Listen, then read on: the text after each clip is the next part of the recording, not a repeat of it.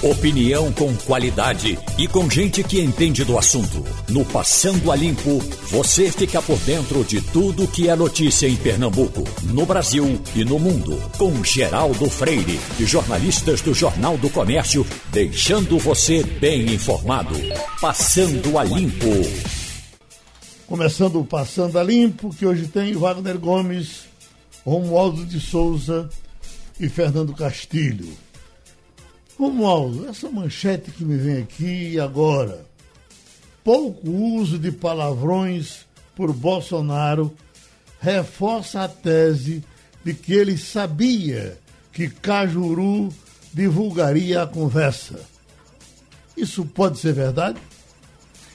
Olha, eu não sei a quantidade de palavrões que o presidente usou, embora ele já tenha usado alguns termos um tanto quanto mais pesados em outras conversas, mas o Cajuru, se é que se pode confiar no senador da República, jura de pés juntos que comunicou ao presidente que iria divulgar o áudio.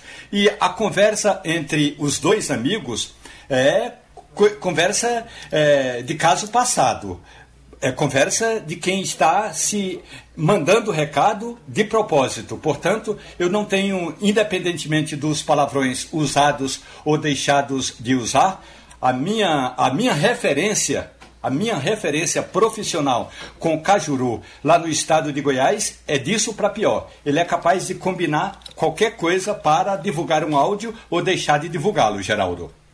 Ih, rapaz. E você, o que é que acha, eh, Castilho?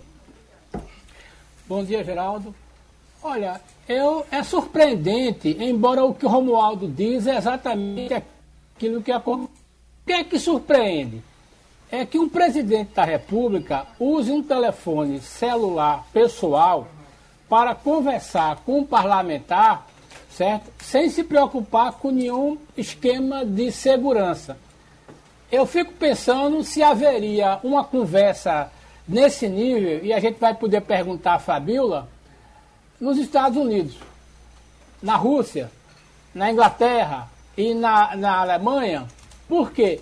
Porque, primeiro, todas as conversas do presidente, seja com quem for, são criptografadas e que têm testemunhas. Não existe isso de você ligar no celular e falar do cara e perguntar como é que vai a mulher do cara, e o filho do cara e a mãe do cara. Então, isso é típico de uma conversa que não acontece. Então, veja bem, é aquilo que as pessoas fazem muito crítica ao presidente, a chamada dimensão do cargo. Esse tipo de conversa não podia ter acontecido se não fosse pessoalmente e sem testemunhas. Mas é claro, como você diz, Cajuru grava tudo o que acontece. E se a gente ligar para ele para pedir uma entrevista, ele vai ter gravado seu nome lá em seu celular. Então, portanto, a gente tem que ter muito cuidado com esse tipo de parlamentar, até porque faz parte daquele grupo que foi eleito agora em 18, que a gente não sabe a que veio. Ô, Wagner, na verdade, um dia desses ocupou a tribuna para denunciar que os políticos não são verdadeiros e que a partir dali ele divulgaria tudo que um político disse, o, o, o dissesse. Então, é bem possível que Bolsonaro soubesse desse, desse temperamento. Aliás, pouca gente que conhece Cajuru no Brasil todo, e ele há muito tempo está aí no ar, é, não sabe que ele é do destempero. Ele é Exatamente. é um, é, né, uma, uma doideira, né? Então eu tenho a impressão que isso não surpreendeu tanto o Bolsonaro, não. Ô, ô, ô Geraldo, primeiro me permita referendar tudo que Castilho falou eu assino embaixo, Castilho foi, acho que, perfeito agora em tudo que ele citou. Eu vou, ter, vou ser até um pouco mais direto, Castilho. Acho que nós estamos pagando o preço por aquela eleição de 18 em que decidimos escolher os chamados outsiders, pessoas fora da política, porque os políticos foram demonizados naquela eleição. Enfim, nós temos, resumindo, um senador que não sabe o que é ser senador, que não sabe o que é ser político, desde o começo ele demonstrou isso, né? E, em segundo lugar, nós temos um presidente que sabe muito menos o que é ser presidente da República. Ele se comporta como um presidente de uma Câmara de Vereadores de um município de 5 mil habitantes e olhe lá. E olhe lá. Porque, como Castilho disse, isso não é conversa para um presidente da República ter com quem quer que seja. E outra coisa, e o senador Cajuru, na, a posição que ele teve nessa conversa foi de total subserviência. Ali estavam conversando duas autoridades da República. Uma tem que respeitar a outra. Nenhuma está acima da outra. Os dois tinham que ter respeito um pelo outro. E a gente viu ali um, uma condição de respeito, uma condição de subserviência. E me parece, de fato, Geraldo, que foi um teatrinho. Foi uma coisa armada. Né? Porque um senador chegar e conversar naquele nível, e parece que a coisa ia. Né? E, e, e outra coisa, o, o, que ele, o que Bolsonaro colocava, ele já dizia: eu já fiz isso. Eu já fiz, presidente, eu já fiz, como se fosse assim. É um, um senhor de engenho mandando no moleque de recado. É uma coisa absurda. É uma coisa absurda. Então, o que a gente está vendo aí é algo que precisa ser é, esclarecido e, evidentemente, colocado nos devidos lugares, porque não dá para aguentar uma coisa dessa. O já que eles entraram aqui no quesito renovação, você que vive aí no meio da renovação e da antigação, Aí eu lhe pergunto, desse pessoal novo que chegou por aí, você diz, bom, eu, eu uh, acho que fulano de tal está tendo um bom desempenho. Ou também você acha que uh, não valeu a pena renovar? Ô Geraldo, eu acredito que tenha havido alguma mudança importante, principalmente na Câmara dos Deputados. Porque no Senado Federal, o cabra chega ali, por exemplo, o atual presidente do Senado Federal, que vem da Câmara dos Deputados. Ele chega ali, o Rodrigo Pacheco, e aí já vai se arrumando, como a gente diz. Ele trabalhou e trabalhou muito bem. Ele procurou aliados para tornar-se presidente do Congresso Nacional. Continuo dizendo, no Senado Federal a novidade, não apenas em nome, mas em comportamento, embora não apoie e não concorde com todas as ideias dele, eu, a, a novidade é o atual presidente, Rodrigo Pacheco. Agora, na Câmara dos Deputados, a gente tem uma leva de parlamentares que é novata. Agora a gente vê aí que é gente novata que entrou por uma razão objetiva, e a razão objetiva era porque havia uma onda importante, tanto é que o PSL pulou lá da rabeira de um dos partidos que menos tinha parlamentares para ser o maior partido da Câmara. E aí Portanto, houve uma onda de parlamentares que chegou ali justamente é, levada, é, é, levados os parlamentares por essa onda chamada a onda bolsonarista. Agora, tem gente, por exemplo, no Partido Novo, tem gente que discute política, ainda que seja de primeiro mandato, que discute política de igual para igual. Eu acho que essa novidade do novo, é, tem até um deputado que. É, não, não, eu teria que pesquisar o nome dele aqui, mas o, o sobrenome dele é, é Ganini. É, e ele é um economista que toda vez que tem uma dessas sessões, que tinha, né? Porque a gente há um, há um ano e, e, tanto sem as chamadas sessões de plenário, que são aquelas sessões de debates de assuntos importantes. Então, ele realmente é um dos parlamentares que eu diria assim: vale a pena ter investido nesse. Tem um outro do PSB do Estado eh, do Espírito Santo que também tem se destacado. São poucos, como a Tabata, que Tabata Amaral, que também chega e empareda um ministro de Estado. É importante a gente lembrar isso. Lembro que o atual prefeito da cidade do Recife, quando chegou, era o novato. Claro que o cara chega como filho de Eduardo Campos, mas ele era o novato e pegou ali debaixo do braço alguma das questões e saiu para cima e para baixo ignorando aquela política eh, de, de ficar ali no, no, no, cafezinho da Câmara dos Deputados. Ele ficou mais fazendo outra, outras articulações. Aí, Geraldo, nem tudo está perdido no Congresso Nacional. Acho que a maioria dos parlamentares precisa realmente passar por um processo de renovação, até no jeito de fazer política. Mas nem tudo está perdido no Congresso, não. O senador José Martins, que daqui a pouco vai falar com a gente mais Lazier. uma vez Jazier Martins? Lazier. Lazier Martins. Ainda bem que ele não está ligado ainda, que ele se arreta quando a gente troca o nome dele. Então, o senador Lazier Martins, que daqui a pouco vai falar com a gente, pediu até para falar pouco, porque permanece doente da Covid e com dificuldade de falar, uh, mas ele é, é, cristão novo também, uh, Romualdo, e parece ter um bom comportamento, não, não concorda? É, ele é um parlamentar que eu diria, Geraldo, é, ele vem lá do Rio Grande do Sul, trabalhou no, é, como, em veículos de comunicação, então ele já mudou de partido. Eu acho que essa questão do cara chegar e ficar trocando de partido, não, não sei, Geraldo. Ele tem oito anos como senador. Vamos, eu quero conversar com ele exatamente sobre a posição dele sobre essa CPI. O Lazier Martins, é, é, assim, da bancada do Rio Grande do Sul, você pode dizer assim, é um dos parlamentares que se coloca mais independente é, na, na, atual conjuntura. E é daquele grupo de senadores que propõem a mudança, tanto no regimento interno do Senado, como na forma de escolher os integrantes das comissões, como na forma de distribuir os relatórios da, dos projetos importantes. Eu, eu gosto do Lazier Martins, apesar de, dessa troca é, de legendas. Há pouco o Vitor fez aqui a divulgação de um cidadão com dificuldades que perdeu tudo na chuva de ontem. E as pessoas estão aqui até telefonando, pedindo o número dele para colaborar. Vamos ouvir a história dele? Solidariedade é a esperança da família que sobreviveu ao desabamento de barreira no Jardim Monteverde, no Ibura, no Recife. Poucos objetos pessoais foram resgatados em meio aos entulhos na primeira travessa da Chapada do Araripe. Parte da encosta não aguentou a chuva e atingiu o imóvel simples, com sala, cozinha, banheiro e apenas um quarto. Quatro pessoas estavam na hora do desabamento: o pedreiro José Cláudio Batista, a mulher e o casal de filhos. A adolescente de 14 anos ficou soterrada e, com a ajuda dos vizinhos, acabou sendo retirada da lama e levada ao hospital.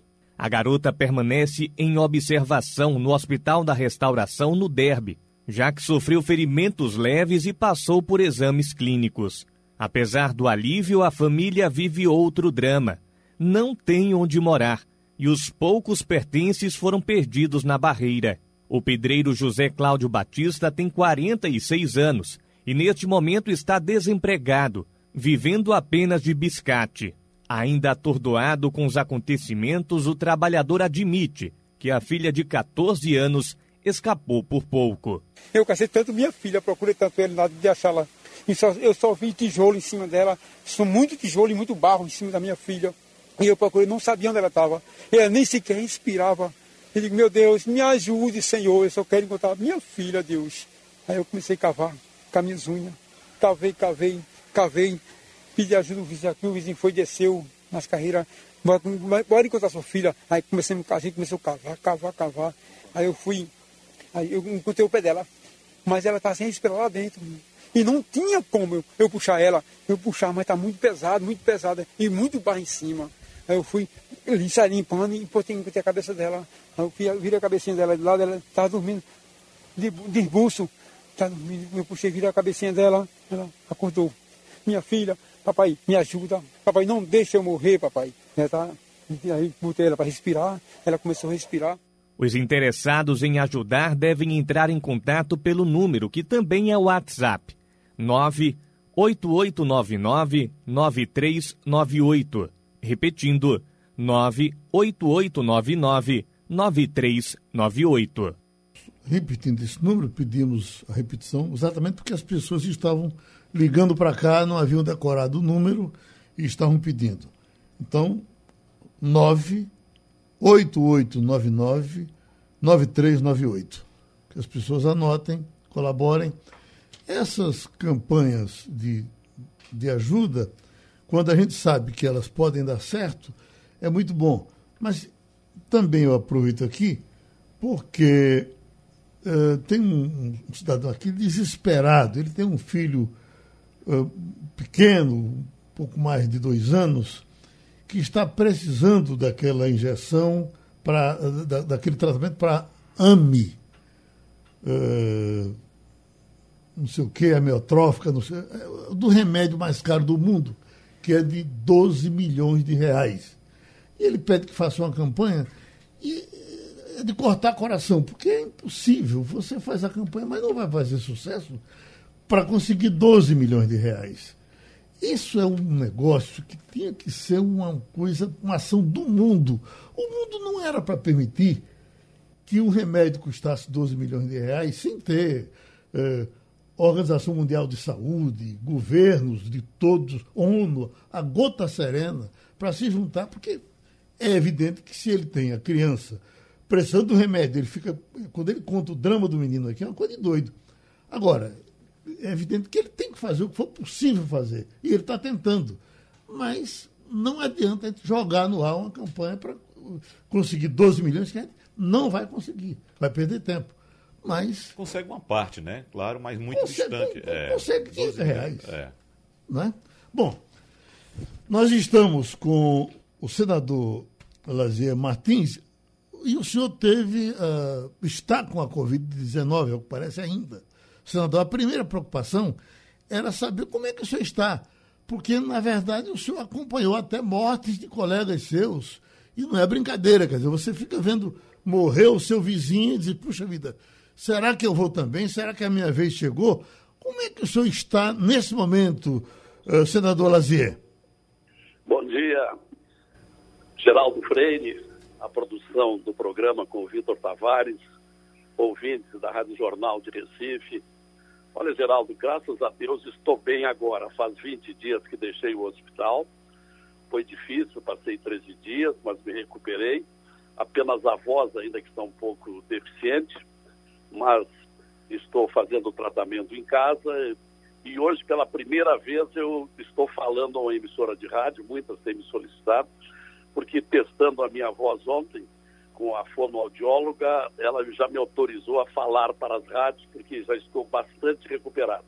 O, o problema, o sofrimento, foi que eu sofri a contaminação na mesma reunião em que estavam o nosso já saudoso Major Olímpio, uma grande perda, um grande líder, e o Alessandro Vieira, do Sergipe, senador do Sergipe. Os três, nós estávamos, lamentavelmente, numa reunião, os três sem máscara e teria sido o único local viável de termos sofrido a contaminação. O Major Olívio, lamentavelmente, faleceu. O Alessandro teve que ser transferido para São Paulo. Uh, passou muito trabalho, chegou a ser entubado. E eu parece que teve a, a, a situação mais, mais leve. É, mas, graças a Deus, vamos em frente. Senador, Uh, essa, uh, a gente sabe que o senhor é desse grupo que, inclusive, defende uh, cassações de ministros do Supremo. Agora aparece Bolsonaro como aliado. Lhe interessa esse aliado? Não. Eu pertenço a um partido independente, que é o Podemos. Somos nove senadores, já chegamos a ser onze. Perdemos dois por divergências de comportamento e nós não, não, não apoiamos nem desapoiamos. O que, o que o presidente Bolsonaro propuser de positivo, a gente apoia. Os disparates que comete, a gente critica. Agora, a situação está muito conturbada, né, Geraldo? Porque é, não bastasse já a, a, as tropelias que tem cometido, é, ele agora é, resolve atacar o Supremo, que nós também atacamos, Inclusive, nós estamos estudando a retomada da CPI da toga. Uh, a minha assessoria está fazendo um levantamento, senador por senador, quem aceitaria, quem assinaria o requerimento. E, e agora, presentemente, essa questão da CPI da Covid, uh, que me parece cabível, porque afinal é, é missão, é obrigação do Senado fiscalizar ações ou omissões dos outros poderes. E é o que propôs o, o, o, o senador Randolph, promo, promo, pro, é, proponente dessa CPI, e que agora dá margem a uma nova proposta, através de aditamento do, do, do senador Alessandro, de incluir estados e municípios. Eu estou achando que caberia, quando muito, a atuação em duas CPIs separadas esse é o impasse do momento. Hoje à tarde, o presidente do Senado vai ler o requerimento da CPI, mandada pelo, pelo ministro Barroso, do Supremo Tribunal Federal, e estou lendo nos jornais agora de manhã de que ele vai submeter a inclusão de estados e municípios a um parecer da Secretaria do Senado, o que significa dizer a advocacia do Senado. Com isso, talvez retarde um pouco até que a advocacia do Senado se pronuncie.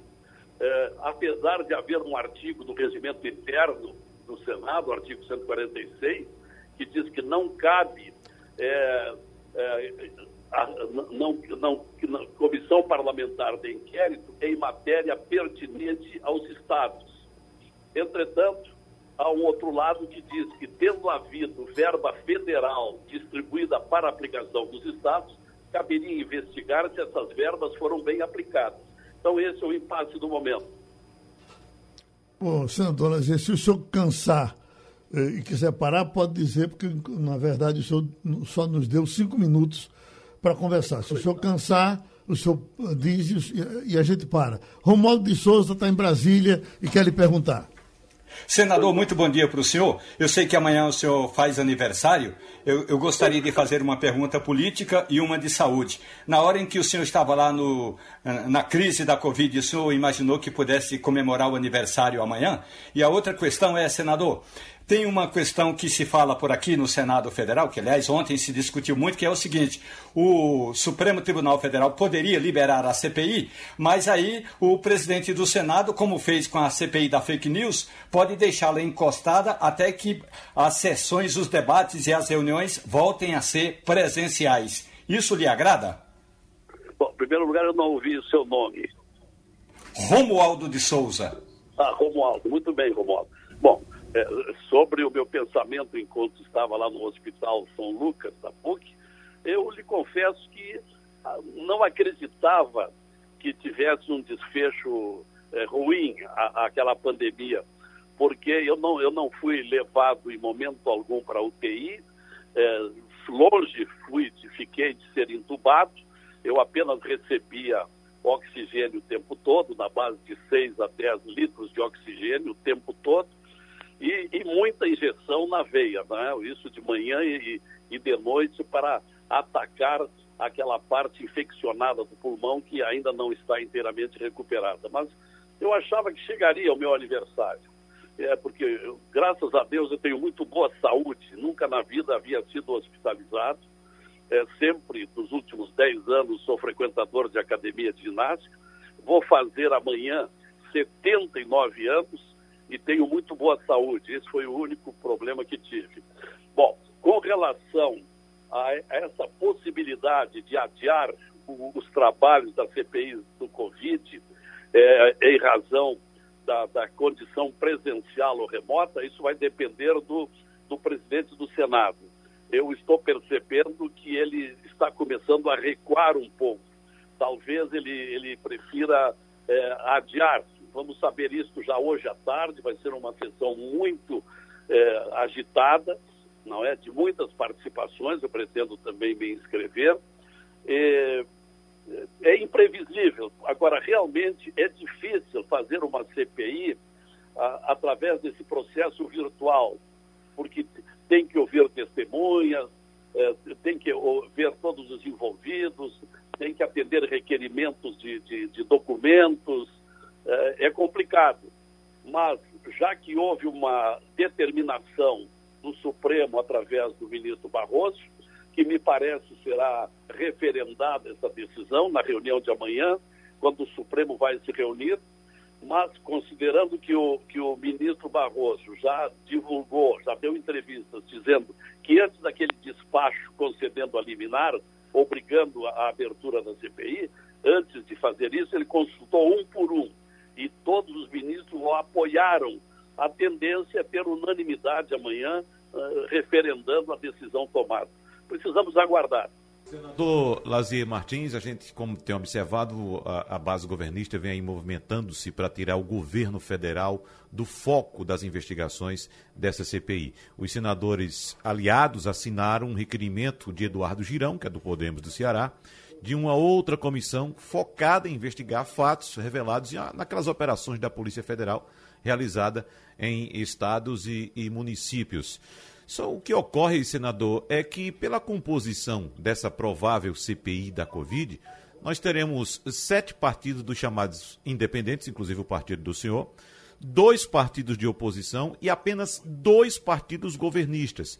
Aos governistas restariam aí convencer os independentes a ficarem do lado do presidente Jair Bolsonaro. Com essa composição, uh, senador Lazier Martins, o governo tem chance de, de fato, de, é, sair do foco dessa, dessa provável CPI? Se for adiante a CPI, que é uma coisa ainda discutível, eu acho que vai adiante, mas não, não, não está garantido em, em razão das novas controvérsias. Eu não tenho dúvida de que a oposição ao presidente Bolsonaro é maior, é maior. Uh, a, a, defesa dele se restringe a dois ou três dos, dos, dos, 11, dos, 11, dos 11 membros que terá a CPI. Uh, ah, o, o, bloco que eu, que, que, do qual eu casualmente sou líder, que é o bloco do Podemos, PSDB e PSL, nós somos 18 senadores, é o segundo maior bloco, só atrás do bloco do, do MDB e, PS, e PSD. É, no, no, no, no, bloco que, do qual eu participo, nós temos três. E, pelo que eu sei, os três querem ser duros na, na, nas investigações e, e, e, nas perguntas que farão ao próprio presidente se chegar a ser ouvido. Então, essa é a situação. Realmente, ele, ele vai ter uma, uma, uma diversidade grande nessa CPI. Uh, ah, resta ver, porque é o que está tentando fazer o, o governo e os governistas, é embaralhar a situação. E, e esse embaralhamento começaria é, por conseguir estender as investigações para os governos, os governadores e municípios. Uma segunda alternativa é submeter ou iniciar a CPI só depois da, da, das sessões presenciais, que me parece que o, que o presidente do Senado não está inclinado. Inclusive, fiquei sabendo ontem, ao fim da tarde, que o Rodrigo Pacheco eh, está consultando uma junta médica para saber dos perigos que representaria a comissão presencial trabalhando no Senado. Se, por exemplo, essa comissão der um parecer contrário, dizendo que o risco de contaminação é muito grande, aí eu acho difícil contrariar o parecer médico. Então veja quantas situações é, laterais estão aparecendo nessa discussão. Então está certo. A gente agradece o seu esforço para conseguir falar com a gente, torce pela sua recuperação. Qualquer hora a gente vai ter o senhor com toda a saúde para falar de muita coisa, inclusive de rádio, que a gente sabe da sua, da sua paixão pelo veículo. A gente ouviu o senador do Podemos do Rio Grande do Sul, Lazer Martins. É dia de conversar com Fabiola Góes, jornalista pernambucana, nossa correspondente nos Estados Unidos. Fabiola, uh, tem uma equipe do presidente Biden viajando países da América do Sul, começando pela Colômbia, indo para a Argentina, Uruguai, e o Brasil fora dessa relação. Uh, Biden está passando o recibo de que não quer negócio com Bolsonaro. Por que, que essa equipe não passa pelo Brasil? Bom dia, bom dia a todos. Está parecendo que é isso mesmo, viu, Geraldo? Essa missão está indo, como você falou, né, para a Argentina, para o Uruguai, para a Colômbia. O, é o diretor da Sênio do Hemisfério Ocidental no Conselho de Segurança Nacional. É um cargo que, na prática, é responsável por assuntos latinos-americanos. Então, esse enviado, Juan Gonzalez, ele não vai passar pelo Brasil. Ele já fez algumas críticas ao governo Bolsonaro em uma entrevista no Washington Post no ano passado, falando que o combate ao desmatamento deve ser prioridade e que os Estados Unidos vão olhar mais para os países que estiverem de fato com uma agenda voltada para o clima. E a gente tem né, a floresta amazônica, a maior parte da floresta amazônica é no Brasil e a gente não vê nessa viagem nenhum sinal, nenhuma sinalização de aproximação, né? Porque, além do mais, temos uma pandemia descontrolada do, do, do coronavírus no Brasil. Eles vão tratar não só assuntos climáticos com esses países, mas vão tratar também da pandemia. Então, é uma, mais um momento em que o governo brasileiro perde a oportunidade de estreitar laços com os Estados Unidos. Não tem nenhuma aproximação até agora, mesmo com o novo chanceler, que já sinalizou uma nova postura na política externa, a gente não vê os Estados Unidos alinhados nesse momento com o Brasil. Isso pode ser também essa, esse histórico aí dos últimos quatro anos do governo Trump, né, e que estava mais alinhado com o Bolsonaro. Então a gente a gente ficou, a gente recebe com surpresa, né, uma é uma missão importante. Eles vão colher informações, eles vão ajudar alguns países também sobre fronteiras, problemas de imigração. A Venezuela está numa crise sem precedentes, então eles, eles têm enviado, tem pessoas que saem da Venezuela e entram para alguns países, inclusive também para o Brasil, né? E mesmo assim o Brasil está de fora dessa viagem. Fernando Castilho. É, bom dia, Fabiola. Eu queria que você nos desse algumas informações a partir daí sobre esse evento da vacina da, da Janssen, né? Que é da Johnson Johnson. E tem uma explicação interessante que é o seguinte: fala de coágulos no sangue. O que é que é isso exatamente? E por que é que já tem gente que está hospitalizado e tem um caso de, de, de morte? O que é que é isso? Essa vacina tem uma característica de ser uma dose única, né? E ela já está na fase 4. Uhum. Exatamente, Fernando. Olha, eu tomei a vacina da Johnson Johnson, não senti absolutamente nada. Uma pessoa que estava do meu lado era um homem, ele caiu, ele teve uma reação, eu até fiquei com medo, né, nas últimas 24 horas, assim, o que, que poderia acontecer comigo. E essa mesma vacina que agora está sendo suspensa, porque seis mulheres entre 16 e 48 anos elas apresentaram coágulos graves no corpo, né, no, no cérebro. Então, são, a gente não sabe se são pessoas que têm algum problema de trombose, algum problema de sangue que tivesse pré-existente. Então, enquanto isso, eles suspenderam a vacinação. Mais de 6,8 milhões de doses dessa vacina já foram aplicadas. Então, esses casos, né, eles estão reportando em um em um milhão essa reação dessa vacina, mas é um caso grave. Né? Foi apresentado um caso raro e grave de coágulo no sangue. O que, que aconteceu? Uma mulher morreu e tem uma que está hospitalizada em estado grave, e as outras mulheres tiveram que procurar um médico porque estavam sentindo dores na cabeça, dores nas pernas e dores abdominais eles, os Estados Unidos, o FDA e o CDC são duas agências aqui americanas, uma delas é como se fosse a Anvisa daí, daqui do Brasil, daí do Brasil. Então eles preferiram investigar melhor, suspenderam porque por precaução, de fato, que a vacina é uma vacina que está muito disputada, né? Porque está todo mundo querendo tomar uma dose só e já ficar livre disso. Aqui, eles, nesse final de semana, eles vacinaram mais de 4 milhões de pessoas só no sábado. E a maioria, assim, das pessoas que eu conheço que estavam querendo tomar Johnson Johnson. Conheço pessoas, inclusive, que moram em Maryland, na Virgínia, que foram até é, para locais de posto de vacinação mais distantes de suas casas para escolher a Johnson Johnson. Porque no site aqui, quando a gente vai marcar a vacina, a gente pode escolher. Tem tanta vacina aqui que, que a gente pode escolher a vacina que quer tomar, né? Então, hoje foi, assim, uma notícia que pegou todo mundo de surpresa. Eles vão fazer uma coletiva agora às 10 horas da manhã para falar sobre isso, para dar mais detalhes. A gente ainda não tem tantos detalhes, só temos isso que eu estou acabando de falar, que todos os emissores de TV, os sites já estão abordando essa notícia, conversando com especialistas para entender o que, que motivou isso, que de fato tem. Pode ser que não tenha, né? Porque a AstraZeneca também, há mais ou menos um mês, passou por isso. Né? Na Europa, eles suspenderam porque estava dando reações graves em pessoas e depois eles liberaram, viram que não. Pode ser que seja só um susto, mas em todo caso eles aqui são muito preocupados em relação a qualquer tipo de reação em, em medicamento. Então eles fizeram é, essa suspensão a partir de agora. Fabiola, outro homem negro foi morto depois de ser baleado em abordagem policial no último domingo. Essas imagens estão correndo o mundo. Ontem tivemos mais protestos aí nos Estados Unidos por causa dessa morte. Esses protestos ocorreram a menos de 20 quilômetros do local onde George Floyd foi assassinado por um policial em maio do ano passado. Inclusive, os protestos também ocorreram horas antes da retomada do julgamento do agente que o asfixiou. E segundo a nota divulgada pelo Departamento de Polícia de Brooklyn Center, cidade com 30 mil habitantes nos arredores de Minneapolis, os agentes pararam o veículo por volta das 14 horas. Aquela cena foi toda gravada, a gente viu.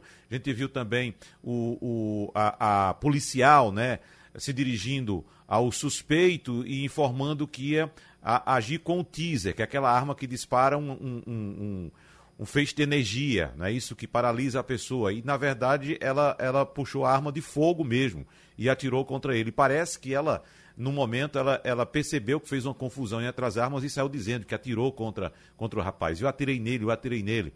Enfim, uh, como é que está sendo tratado de fato esse caso aí nos Estados Unidos, é, Fabiola? Se de fato foi um, um incidente ou se de fato é mais um caso de racismo? Olha, é mais um caso que choca né, os, Estados, os Estados Unidos e o mundo inteiro, porque é mais um negro morto por policial e a poucos, a poucos quilômetros de um, do mesmo local onde mataram George Floyd. O policial está sendo julgado, já é a terceira semana de julgamento, já foram ouvidas testemunhas, médicos legistas que atestaram que a morte do George Floyd foi por asfixia mesmo, não tem nada a ver com a defesa estava dizendo que é porque ele era usuário de droga e o coração teria sido o principal motivo né, de causa de morte dele. Não, ele morreu porque um policial ficou esmagando o pescoço dele durante 8 minutos e 48 segundos. Aí agora, no domingo, um jovem de 20 anos, negro, estava circulando na cidade e ele foi parado, viram que ele tinha um mandado de prisão, o policial deu ordem de prisão, mas ele, não, ele ficou ali no carro, meio que sem entender o que estava acontecendo. Eu sei que é, um policial achou que estava pegando um taser, né, que é essa arma de choque, e na verdade pegou uma arma de tiro, né? Então matou esse jovem. E o presidente Biden, depois que os protestos começaram, já, já foram duas noites de protestos aqui nos Estados Unidos. Por enquanto eles estão concentrados né, no estado, lá em, em Minneapolis, em, no estado de Minnesota. Então, eles, eles ainda não se esvaíram assim, para as outras cidades. Eles estão, os, os protestos estão concentrados, mas é uma revolta muito grande da população negra. E o Biden falou, pediu calma, pediu paciência para até o final das investigações, para que não haja nenhum pré-julgamento. O caso George Floyd foi emblemático também, porque a gente viu, né, foi filmado completamente televisionado, é, tinha uma testemunha que, por sorte, estava ali na hora, pegou a câmera e filmou. Então, não tem nem o que se discutir. Agora, esse, esse caso também tem uma, uma, uma filmagem, né? o policial apontando, mas ela, na hora, o policial fala um taser, né?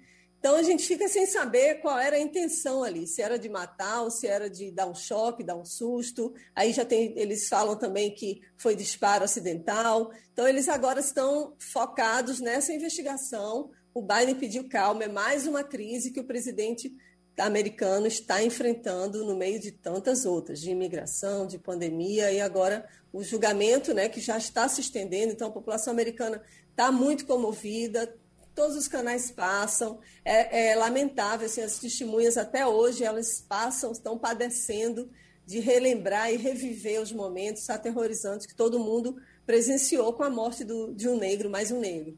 É, aqui tem um, um alto um número né, de, de, de casos de mortes de negros por policiais, menor, diga-se de passagem, que o Brasil. O Brasil é um país que ainda mata muito negro, né? E por, cometidos, assassinatos cometidos por policiais, quem deveria protegê-los.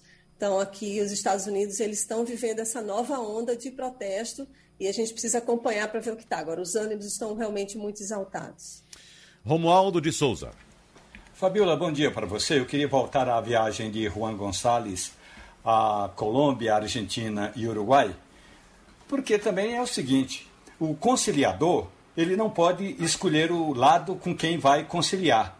Eu conversei ontem com a presidente da Comissão de Relações Exteriores do Senado e a senadora Cátia Abreu, juntamente com o deputado Aécio Neves, que é presidente da Comissão de Relações Exteriores da Câmara, esses dois parlamentares vão à Embaixada dos Estados Unidos é, para, ainda que não consigam mudar a agenda de Gonçalves, mas tentar é, estreitar as, as relações, porque o, o Brasil não pode se limitar única e exclusivamente a política do presidente Jair Bolsonaro. Então, o Congresso Nacional é, toma as rédeas desse diálogo e vai tentar trazer, se não incluir agora o Juan Gonzalez numa agenda que passe pelo Brasil, mas que em breve esse interlocutor para a América Latina eh, não saia escolhendo com quem quer conversar, porque senão, daqui a pouco, a gente vai continuar fazendo aquela mesma política de antes. Eh, só conversa com aliados. E num momento como esses, quem sai perdendo, ou o que o lado que perde é o lado do meio ambiente. Fabiola. É verdade. Olha, bom dia, Romualdo. É, a gente não pode ficar só nessa briguinha, né? Escolher, escolher ir para outros países, ficar mandando recado. O Brasil é um importante parceiro comercial para os Estados Unidos. O governo Biden tinha até no início sinalizado de que não ia fazer distinção, que não ia, mas não é bem isso que está acontecendo, né? É, eu vou lembrar agora uma frase que foi dita por Gonzalez. Ele fala assim: que em qualquer relacionamento que Biden tenha com líderes ao redor do mundo, a mudança climática estará no topo dessa agenda. E isso inclui o Brasil. Então, assim, ele falou, né, ele tinha dito que ia incluir o Brasil, que estava no escopo dos Estados Unidos. Eles têm dinheiro para entregar para o Brasil, proteger a floresta. O problema também é que nós temos agora, tivemos em mês de março, o maior índice de desmatamento é, medido nos últimos 13 anos. Então, o desmatamento da Amazônia ainda é muito grande, isso ainda é muito mal visto. Né? Vai ter uma reunião, o presidente Bolsonaro foi convidado pelo Biden, não houve um telefonema ainda entre os dois presidentes, Biden e Bolsonaro, mas o presidente Bolsonaro foi convidado para participar desse evento, que vai ser no dia 22. Não, é, agora no final desse, desse mês, 22 de abril, se eu não me engano, 21, 22 de abril. Então, eles vão poder discutir mais sobre isso, sobre a questão do clima. Agora, realmente surpreende. É uma visita para um, na América do Sul, né? E, e o Brasil é um país que tem a maior parte da floresta amazônica e realmente está de fora. Então tem que deixar de fato de lado. A senadora Cátia Abreu é uma senadora muito habilidosa, muito negociadora, um poder de negociação muito grande. Eu já trabalhei no Senado e conheço a senadora Cátia Abreu. Ela, como presidente da Comissão de Relações Exteriores, vai ter um papel fundamental nisso, de poder é, tentar estreitar essas relações e fazer com que o Brasil volte a ficar no radar dos Estados Unidos e receber a ajuda que a gente está precisando nesse momento. Né? Pronto, o nosso abraço para Fabiola Góes. A qualquer momento a gente se encontra de novo para trabalhar no Passando a Limpo. Já começaram a atuar, Romualdo, os novos diretores e ministros que o presidente Bolsonaro eh, usou agora nessa mudança. E o chefe da Polícia Federal já está reformulando, já convocou os novos diretores, falta apenas mexer com os superintendentes. Está havendo alguma dificuldade por aí? O pessoal está entendendo bem? Uh, o, o, o, homem da Polícia Federal. Tem um nomezinho estranho aqui, como é o nome dele aí? Maiorino, né? Maiorino. Paulo Maiorino. Uh, já é, já é, é consenso? Já agrada a todo mundo? Geraldo, agradar a todo mundo vai ser muito difícil. Agora, na prática, o que o delegado da Polícia Federal está fazendo, ele me disse que está fazendo uma consulta, está conversando com diferentes pessoas e com vários assessores para colocar nas superintendências regionais alguém que está é, já familiarizado com a situação, com a, com a região e com os processos em curso. Na Polícia Rodoviária Federal também a situação é a mesma. Agora, de todos esses sete novos ministros, a gente vai deixar de lado o ministro da Saúde para depois tratar exclusivamente sobre Marcelo Queiroga, mas a ministra da Articulação Política, Flávia Arruda, ela me disse ontem, Geraldo, que tem dormido pouco. Tem dormido pouco porque tem é, a, trabalhado. É, ela usou uma palavra diuturnamente, de manhã, de tarde, de noite, de madrugada, o tempo todo para resolver esse problema do orçamento. Essa é a principal pendência da área da articulação política do Planalto com o Congresso Nacional, porque está vencendo o prazo para que o presidente da República sancione, assine ou não o, o, o orçamento da União. E ontem até saiu uma conversa por aqui, é, uma conversa assim, uma nota de um jornal que diz o seguinte: que o presidente da República, Jair Bolsonaro, e o vice-presidente Hamilton Mourão estavam propensos a sair do Brasil para que no prazo final para a assinatura eh, do orçamento o presidente da República fosse o presidente da Câmara e aí Arthur Lira sancionaria o orçamento da União, o que já seria uma gaiatice generalizada. Mas eu estou repercutindo exatamente o que se ouve por aqui. Portanto, na prática dos novos integrantes do Palácio do Planalto, tem o ministro da Defesa, o general Braga Neto, que vez ou outra distribui, fala em nota até sobre a situação das CPIs, que não é papel do chefe da Defesa. Mas no caso dos novos ministros, a, a Carla uh, uh, Arruda, a, a, a, a chefe da área da articulação política, ela tem trabalhado uh, intensamente, Geraldo. Já no caso do ministro da Saúde, aí sim, esse tem se desdobrado em 600 para eu não diria desmentir, mas para fazer uma nova avaliação de quando de fato a quantidade de vacinas prometidas no passado pelo ministro Pazuello vai eh, a quantidade vai estar eh, no ombro dos brasileiros, porque a cada dia que passa esse número ou essa quantidade de vacinas em geral é reduzida, Geraldo. Uh, Fernando Castilho, muita gente leva, não leva orçamento muito a sério, tem pouco cuidado com isso nem é familiarizado com como é que funciona, qual é a razão do orçamento. Eu Verdade. lhe pergunto, qual a complicação que pode acontecer com essa dificuldade que o governo está tendo para resolver esse problema do orçamento?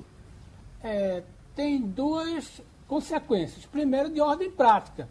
É, vai chegar um momento em que o governo não vai poder gastar porque não tem autorização congressual. Então, o, o, nós vamos chegar no mês de abril, ou seja, 120 dias, um quarto do ano, sem que o Congresso saiba, o governo saiba quanto é que pode gastar. E aí gera uma série de problemas burocráticos. Mas o problema mais sério está nessa questão de que o, o governo não negociou direito isso no Congresso. Primeiro, passou quatro meses conversando sobre o auxílio emergencial quando podia estar começando a discutir o, o orçamento. Segundo, quando decidiu, o senador que estava na relatoria, juntamente com essa nova ministra, começaram a meter os pés pelas mãos. E aí incluíram uma série de despesas que não vai poder ser feita e agora está tentando se remendar isso. Essa ideia que parece engraçada, que o Romualdo disse, do presidente viajar, o vice-presidente viajar para que o presidente da Câmara, no, no, na, na, presidência da República, eu acho que resume a, a gaiatice que ficou isso. Então, eu acho que é um problema muito sério. Agora, vai se reunir na prática, por exemplo, a, as instituições de governo começam a ter dificuldade de caixa, porque você tem que ter um limite para guardar. Então, quando houver um desembolso maior, não pode fazer porque não tem orçamento aprovado. É um problema burocrático muito sério que foi criado pelo Congresso e pela inabilidade do governo. Essa manchete aqui. Se eu estivesse no poder, apoiaria Bolsonaro. Quem disse foi Eduardo Cunha. Resta saber é se os bolsonaristas iam aceitar esse apoio de Eduardo Cunha. Será que não? não sei. Eu, tenho eu minhas, não sei. Eu tenho minhas dúvidas, viu, Geraldo? Eu tenho minhas dúvidas. Porque Eduardo Cunha sempre fez parte da base do Centrão, era um líder do Centrão, e o Centrão, como sabemos hoje, faz parte da base de Jair Bolsonaro.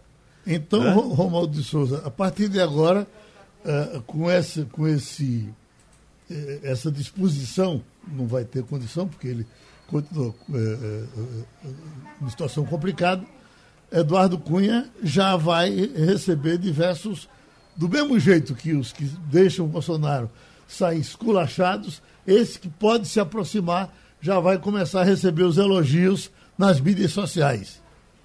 Não tenha dúvida que Eduardo Campos, desculpe, Eduardo Cunha. Não tenha dúvida de que Eduardo Cunha, do então PMDB do Rio de Janeiro, quando foi candidato a presidente da Câmara dos Deputados, ele teve o apoio do então deputado Jair Messias Bolsonaro. Eles podem não ser é, tão aliados assim, tão próximos assim, mas Eduardo Cunha Aliás, quando estava negociando com o então chefe da Casa Civil da Presidência da República, Jacques Wagner, que hoje é senador pelo PT do estado da Bahia e que não assinou a CPI da pandemia. Pois bem, no passado, Eduardo Cunha e Jacques Wagner quase fecharam um acordo para que Dilma Rousseff nem fosse analisado o pedido de impeachment da presidente. Só que Dilma não topou a parada. Então, Eduardo Cunha faz aliança com quem for importante para ele, Geraldo. É, Eduardo Cunha lançou um livro, né? Falando Sim. sobre o impeachment de Dilma Rousseff. O livro tem o título de Tchau, Querida, o Diário do Impeachment, onde ele relata, sob a ótica dele, claro, os momentos antes do impeachment. Faz apontamentos também ao ex-presidente Michel Temer, afirmando que eh, Temer passou a trabalhar pelo afastamento de Dilma em agosto de 2015 mais de três meses antes da abertura do processo. Enfim, faz alguns relatos interessantes aí. Claro, a gente tem que sempre ponderar que trata-se de Eduardo Cunha. Falar nisso, Romualdo, para a gente fechar, chegou mais uh, um pedido de impeachment no, uh, em Brasília, protocolado pelo PDT. É mais um também do PDT, e a essa altura a notícia termina assim: ó, o requerimento do PDT irá se unir aos mais de 100 pedidos de impeachment contra Bolsonaro chegando às mãos de Arthur Lira. A sua história de Brasília, alguém já recebeu tanto pedido de impeachment eh, a partir da Redepo? Eh, em tão pouco tempo, em né? Em tão pouco tempo? Não. Tão pouco tempo, tempo de governo, porque... porque... Agora eu acho que estão banalizando isso. Mais de 100 pedidos, Romualdo. São 111 pedidos ao todo, e aí é bom a gente lembrar que às vezes o Supremo Tribunal Federal, tão, digamos, é, cioso de suas funções, tem lá um pedido eh, do ministro Marco Aurélio Melo para que o presidente da Câmara dos Deputados explique em que pé está, isso foi na, na época do Rodrigo Maia, explique em que pé está um dos pedidos de impeachment contra o presidente da República e a resposta não foi dada pela Câmara dos Deputados. Portanto, esses 111 pedidos vão fazer tulhas eh, de papel em cima da mesa do presidente da Câmara dos Deputados, Arthur Lira. Se algum partido, inclusive o próprio PDT, se algum partido for ao Supremo Tribunal Federal e um dos ministros de plantão resolver é, acionar a presidência da Câmara, aí a presidência da Câmara vai ter de fazer como fez Rodrigo Pacheco, no mínimo dar uma resposta para esses pedidos todos de impeachment. Agora, da mesma forma, né, Geraldo, a gente sabe, como me lembrava um amigo jurista agora há pouco, que é o seguinte: essa CPI da pandemia é apenas uma das tantas CPIs que estão represadas no Congresso Nacional. E aí o Supremo Tribunal Federal eh, foi instigado a se posicionar sobre essa CPI os parlamentares também poderiam instigar o STF para que pressionasse o presidente da Câmara, o presidente do Senado e às vezes até o presidente do Congresso Nacional para instalar outras CPIs que estão paradas. Tem CPI parada aí que não anda, Geraldo. Uhum. É, você falou do Supremo, Romualdo, e eu estou lembrando aqui que o presidente Jair Bolsonaro colecionou mais uma derrota no STF ontem, porque trechos de quatro decretos do presidente publicados na véspera do feriado de carnaval que flexibilizavam a posse e o porte de arma no Brasil foram suspensos pela ministra Rosa Weber. Uma, uma derrota clara do presidente Jair Bolsonaro, é, mais uma, na verdade, no Supremo Tribunal Federal, não é? Ainda bem, porque se, é, é, nessa coisa do armamento, passa da conta, passa dos limites. É preciso que realmente tenha um, um certo controle. Eu acho que Rosa Weber, quando mexeu com isso aí, ela não, ela não, não derrubou tudo. Uhum. Ela, ela foi em alguns. Tem hora que você diz, para que tanta arma, meu é, Deus? Ela invalidou a norma que aumentava de 4 para 6 o limite de armas de fogo que um cidadão comum pode adquirir. Veja só, quer? de 4 para 6. eu vou carregar isso? Né? Exatamente. E também suspendeu a permissão para policiais, magistrados, agentes prisionais e integrantes do Ministério Público comprarem duas armas para uso restrito. Uhum. É, o argumento principal da ministra do Supremo Tribunal Federal, ela escreve no terceiro parágrafo de um calhamaço de informações que ela distribuiu ontem para o, a pauta do Supremo Tribunal Federal. Ela diz que essa, esses decretos do presidente da República fragilizam o Estatuto do Desarmamento eh, lá de 2000, do início do governo Lula, 2003. Ela diz o seguinte: Aquele instrumento, portanto, o, o, Estatuto do Desarmamento, inaugurou, criou uma política de controle responsável de armas de fogo e munições no território nacional. Então, na, na análise da ministra do Supremo, o, as regras, essas novas regras do presidente Jair Bolsonaro, é, deixaram o Estatuto do Desarmamento fragilizado. E agora é o seguinte: ela dá prazo para que o Poder Executivo se explique, ela dá prazo para que a Advocacia Geral da União conteste. Então, ela apenas toma decisões liminares, decisões provisórias que ainda terão de ser julgadas pelo pleno do STF, se assim ela desejar. Isso Hoje... em 16 e 24 de abril. Ela já marcou para 16 e 24 de abril a sessão que vai analisar é, é, esses vetos da, da, ministra Rosa Weber. Então, nesse período, os demais ministros devem, inclusive, inserir seus votos no sistema e anunciar se referendam ou revogam a decisão da ministra Rosa Weber. Hoje foi com Wagner, Castilho e Romualdo. Terminou Passando a Limpo. Opinião com qualidade e com gente que entende do assunto. Passando a Limpo.